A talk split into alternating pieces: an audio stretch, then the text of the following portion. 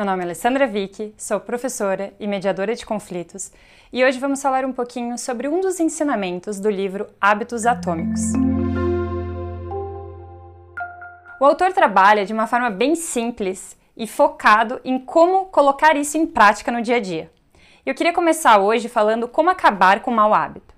Então, eu deixo aqui a tabela para facilitar essa visualização. O primeiro deles é o estímulo. Torne-o invisível.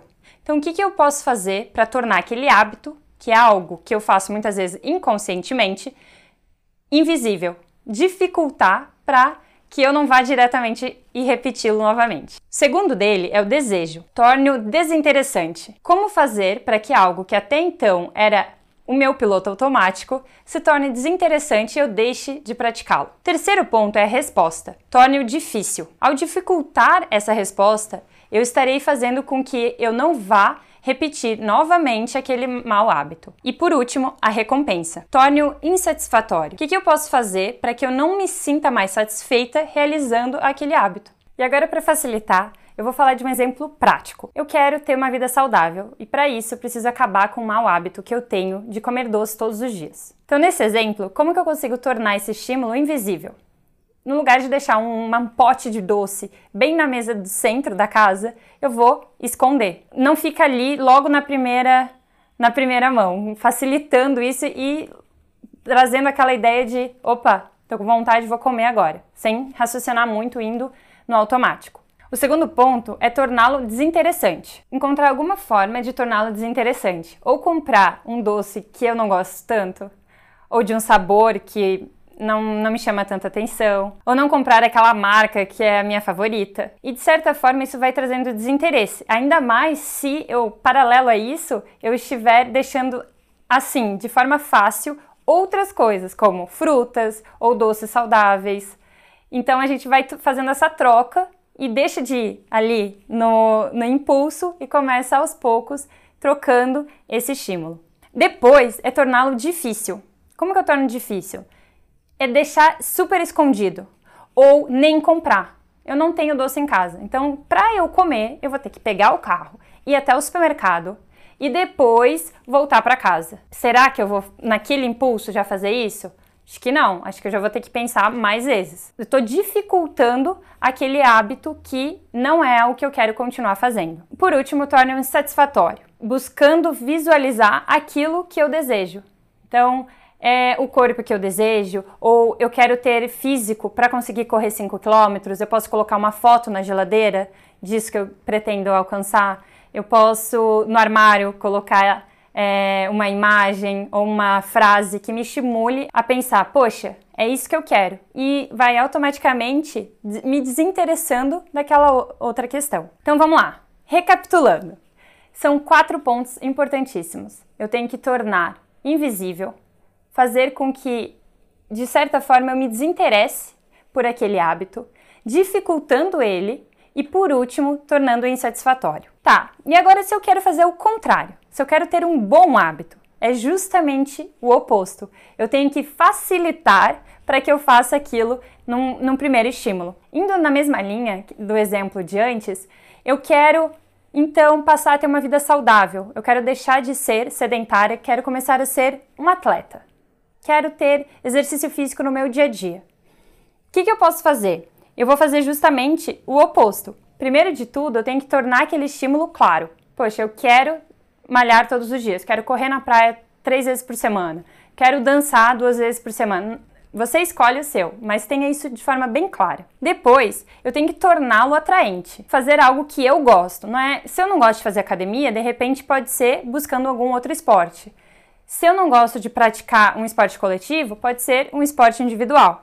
Encontre algo que para você faça sentido. Depois é torná-lo fácil. Então, se eu quero malhar todos os dias de manhã, antes de dormir eu já deixo tudo pronto para eu acordar e ser mais fácil eu colocar a roupa da academia e ir para o meu exercício do que pensar na roupa que eu irei colocar e o que eu tinha para fazer. E por último, torne-o satisfatório.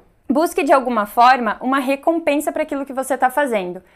É, é uma forma de se valorizar por aquilo, é conseguir se olhar no espelho, é ver fotos, é ver o quanto que você está evoluindo, coisas que te estimulem. Ah, eu quero correr 5 quilômetros. Poxa, hoje eu já corri um, um quilômetro. Então, fazer uma tabela do quanto você está avançando. Isso vai trazendo mais satisfação e uma recompensa no decorrer dessa caminhada. Então, para resumir, o que, que é um hábito? Eu quero resolver um problema da minha vida com o menor esforço possível. Por isso que ele se torna um hábito. Ele acaba sendo meu piloto automático. Mas para eu alcançar isso, ou deixar de fazer algo que até então era automático, eu preciso seguir esses passos para que aos poucos o meu corpo comece a se acostumar com essa nova realidade, para aquele novo eu que eu desejo ser. Outro ponto bem interessante nesse livro é que ele trabalha três camadas na, no tocante aos hábitos, sendo eles, na de fora, o resultado que é onde nós normalmente acabamos ficando. Então, eu quero emagrecer 10 quilos, eu quero é, aprender a tocar violão, eu quero passar a ler um livro por mês. Então, esse é o resultado, é essa camada de fora. Depois vem a questão do processo. O que eu preciso fazer para alcançar esse resultado? Aqui, às vezes a gente coloca também como uma questão, buscamos ajuda de outras pessoas para conseguir, uma nutricionista, um professor de educação física, um professor de música, dependendo do seu objetivo.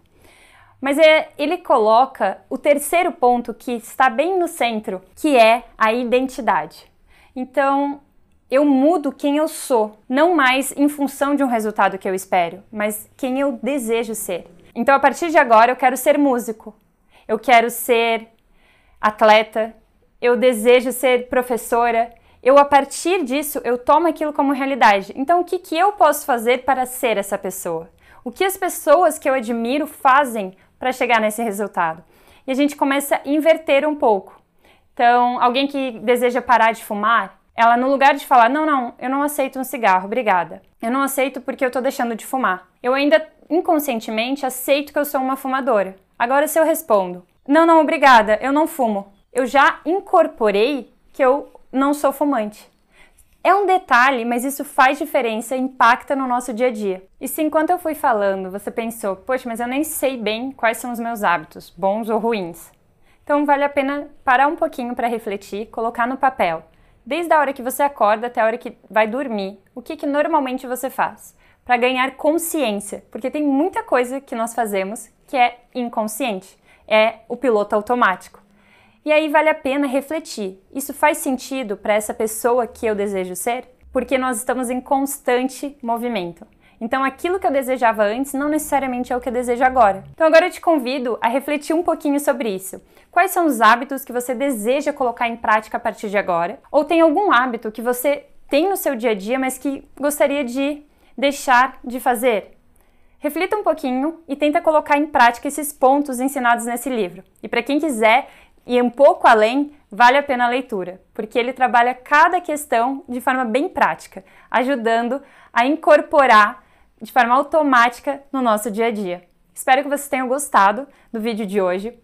Eu coloquei esse tema porque para mim é muito importante essa visão de que para conseguir ser quem a gente deseja, para conseguir alcançar aquele lugar que eu quero para mim, que você deseja para você, é o hoje que vai definir isso. Então é um passo de cada vez. O que, que você pode fazer hoje para dar um passo mais perto disso? Porque daqui alguns, algumas semanas, alguns meses, alguns anos, o resultado virá com base nas decisões que você está fazendo agora. Então, um abraço, espero que tenha gostado. Compartilhe com outra pessoa que esteja precisando ouvir isso também e eu aguardo te encontrar no próximo vídeo.